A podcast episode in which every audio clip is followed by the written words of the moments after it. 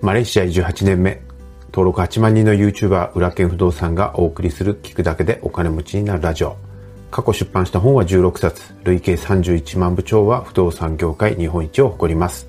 不動産投資のほか、国内外で5社を経営する現役社長の裏剣が、ファイヤーを目指すあなたのために具体的な方法論やお金と幸せについても語ります。さて今日もお知らせからさせてください。来週月曜日3月8日から新しい教材、猿でもできる不動産投資ゼミナールが販売開始になります。この教材はこれから不動産投資を始めたい人、不動産投資を始めようとしているけども、なかなか物件が買えない人に特化した教材になります。この教材の特徴はゼミナールですので、毎回課題があって、そして課題に対するフォローアップのライブ講座が各回必ずついてます。全部で4回ありまして、第1部は物件検索編、第2部は買い付け、融資、そして売買契約。第3部は物件の決済、そしてリフォーム。第4部は節税入居募集になります。このゼミナールをですね、このまま実践していただければ、え半年後にはですね、必ず大家さんになっているというえ、スペシャルな講座になっていますえ。来週月曜日から販売開始になりますので、ぜひ正式なご案内をお待ちいただければと思います。昨日実はですね、東京に車で出かける用事が、まあ、あったんですね。で、レインボーブリッジを走っている時にすごい雨風だったんで、いやー、これは春一番かと思ったんですけれども、東京の春一番って今年はもう2月4日にもう吹いてたんですってね。で、これはあの、観測史上一番早い春一番だったということです。で、昨日は、まあ、全国的に、えー、南風が強かったようなんですけども、え近畿地方がですね、えー、春一番の宣言が出されたようですよね。で、この春一番の判断基準っていうのは、まあもちろん地域によって違うようで、えー、ただ共通のね、あの要するに春、これは春一番だというですね、基準っていうものは、立春の2月4日頃から、えー、春分の3月21日頃までの期間に、え、日本海に低気圧があって、そして強い南寄りの風が吹いて気温が上がると。例えば15度とかね。昨日はね、東京地方17度ぐらいありましたけどね。で、東京の場合は、その南風は8メーター以上の風で、えー、前の日より気温が高いことが条件だそうですね。で、昨日風ですね、もう15メーターぐらい吹いてたんじゃないですかね。レインボーブリッジ渡ってる時にすごい車がもう揺れましたんでね。あの、これはもう絶対春一番だと思ったんですが、2月4日にも吹いてたみたいです。まあ、春一番がね、吹かない年もあるようですよね。まあ、いよいよ春の訪れかという感じでね、花粉がもう飛びまくりだと思いますけれども、僕も早めにですね、今月、マレーシアの自宅に帰る予定にしております。えー、皆さんもですね、この花粉、もうね、コロナ、コロナも大変ですけどね、あの、本当にあの、花粉症の人はもうパフォーマンスがこの時期下がるのでね、本当ご自愛いただきたいと思います。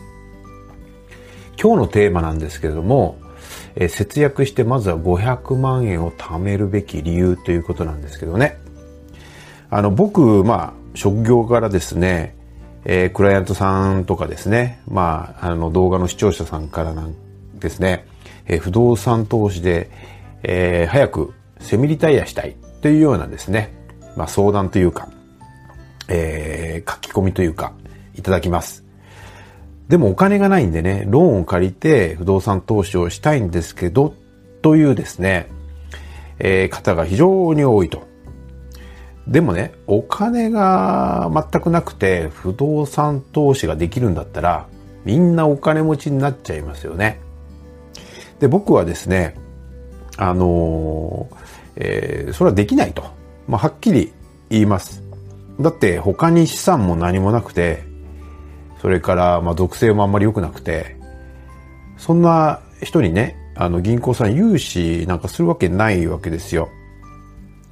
なのに皆さん簡単にお金を貸してもらえて、まあ不動産投資をすればね、あのセミリタイ早くできるっていうふうに安易に考えてしまいがちなんです。でもはっきり言いますけども、銀行は基本的に信用がない人にはお金を貸しません。じゃあこの信用って何なのかっていうことですよね。例えば、えー、こいつはいいやつだとかいう信用もあるかもしれませんけれども、金融機関はそんな甘くないですよね。しっかりこの人は稼ぐ力があるかどうかっていうものを見るわけですよ。だから、えー、その稼ぐ力があるということをしっかり見せるために、まずは500万円を僕は貯めてくださいっていうふうに言ってるんです。銀行はね、その人がどんな仕事をしていて、収入がどれだけあって、で、貯金がどれぐらいあるのか、そしてその貯金を何年で貯めたのかっていうことを見てるわけです。そして毎日返してもらえなくなっちゃった時のために、もちろん不動産等々のですね、え担保を提供できるかどうかっていうことを総合的に判断をして、え金融機関の目線でその人の信用の度合いを、まあ、測ってお金を貸すかどうかっていうのを決めてるんですよ。だから、銀行はね、ごく一般的な、えー、会社勤めで資産も貯金もない人にいきなり数千万円のお金を貸すわけがないんです。実はね、このことを僕は全く知らなかった20代後半に、実は銀行に3億円借りたことあるんですよ。で、当然貯金も100万円もなかったですよね。ただ不動産は詳しかったんで、えー、新小岩だったっけな？あの、小岩だったっけな？あの、小学校の前にですね、築20年まで行ってなかったと思いますけど、3階建ての鉄骨造のファミリーマンションがあったんですよ。それが売りに出てたんですよ、3億円で。で、利回りがですね、今からしたらもうありえないぐらいの利回りだったんです。14%ぐらい出てたんですね。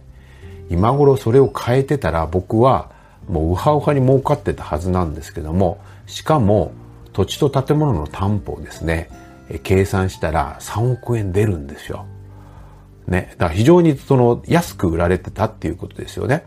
で、当時、まあ、えー、サラリーマンの時に、まあ、出入りしていた、まあ、ある地方銀行の支店長に3億円貸してくださいって言ったら、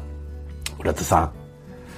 3000万ぐらいしか貸せないよ、あなたにはって言われたんですよね。で、僕は、あのー、そのね、支店長さんは、あのー、結局僕は今話したようなことを話してくれたわけです。信用っていうのは、そうやって積み上げていくものだと。だからまずは3000万ぐらいの小さなものから始めなさいということを、まあ、アドバイスしてくださったんですけども、とにかく、あなたが銀行員であれば、そんないきなり3億円を貸してくれなんて来るね、貯金もない、えー、人間にですね、お金を貸さないわけですよ。だから、まあ別に不動産投資でなくてもカフェの運営だとか、まあ、会社経営も何でもいいんですけども、あの、将来あなたが何かを始める、ね、何か投資をするにしても経営にするにしても、まずは500万円を目標にお金も貯めると。まあ、本当は1000万円ぐらい貯まった方がいいんですけどね。で、えー、それを貯めてください、とにかく。で、銀行はこの人は生活費を差し引いて、年間何百万円貯められる人かっていうのを見定めているわけですよ。例えば、5年で500万円を貯めれたら、この人は生活費とかね、もろもろ引いて100万円は貯められる人だというふうに評価してくれる。つまり100万円は自分の給料から返せる人だっていうことがわかるわけですよ。で、まあもちろん裕福な家庭、あるいは、えー、なんだろう、相続をね、してお金がね、あの、ある人もいるかもしれませんけれども、まあとにかくですね、まずは自分の力で種銭を貯めるというのは、もう投資家だけではなくて、まあ事業をやるすべての人は絶対に積んでおいた方がいい、まあ経験であり訓練なんですよね。そしてそれをすることによって自分はこれだけ貯められたんだという自信にもなるし、えー、それを実績として見せ、見せれば銀行もあなたを必ず評価してくれるようになると思います。なので、えー、信用は一朝一夕にはできませんから、まずは働き始めたらすぐにお金を貯め始めることが重要だと思います。で、お金を貯めるためにはいきなり稼ぐっていうことはね、あの、誰でもできるわけじゃないですから、誰でもできる方法は何かというと節約ですよ。とにかく、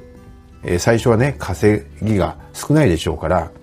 え、時間を味方につけて節約をしてお金を貯めるのが一番ということです。で、え、お金を貯める、節約するポイントは人生の三大支出と言われる車、住居費、そして保険を徹底的に節約することです。車はね、もう乗らないこと。ね、維持費かかっちゃいますから。ローンなんかで車買うなんてもってのほかです。から住居費はですね、収入の10分の1に抑えてください。これは、あの、本田清六さんが言ってたことですけどね、僕はこれを実践しました。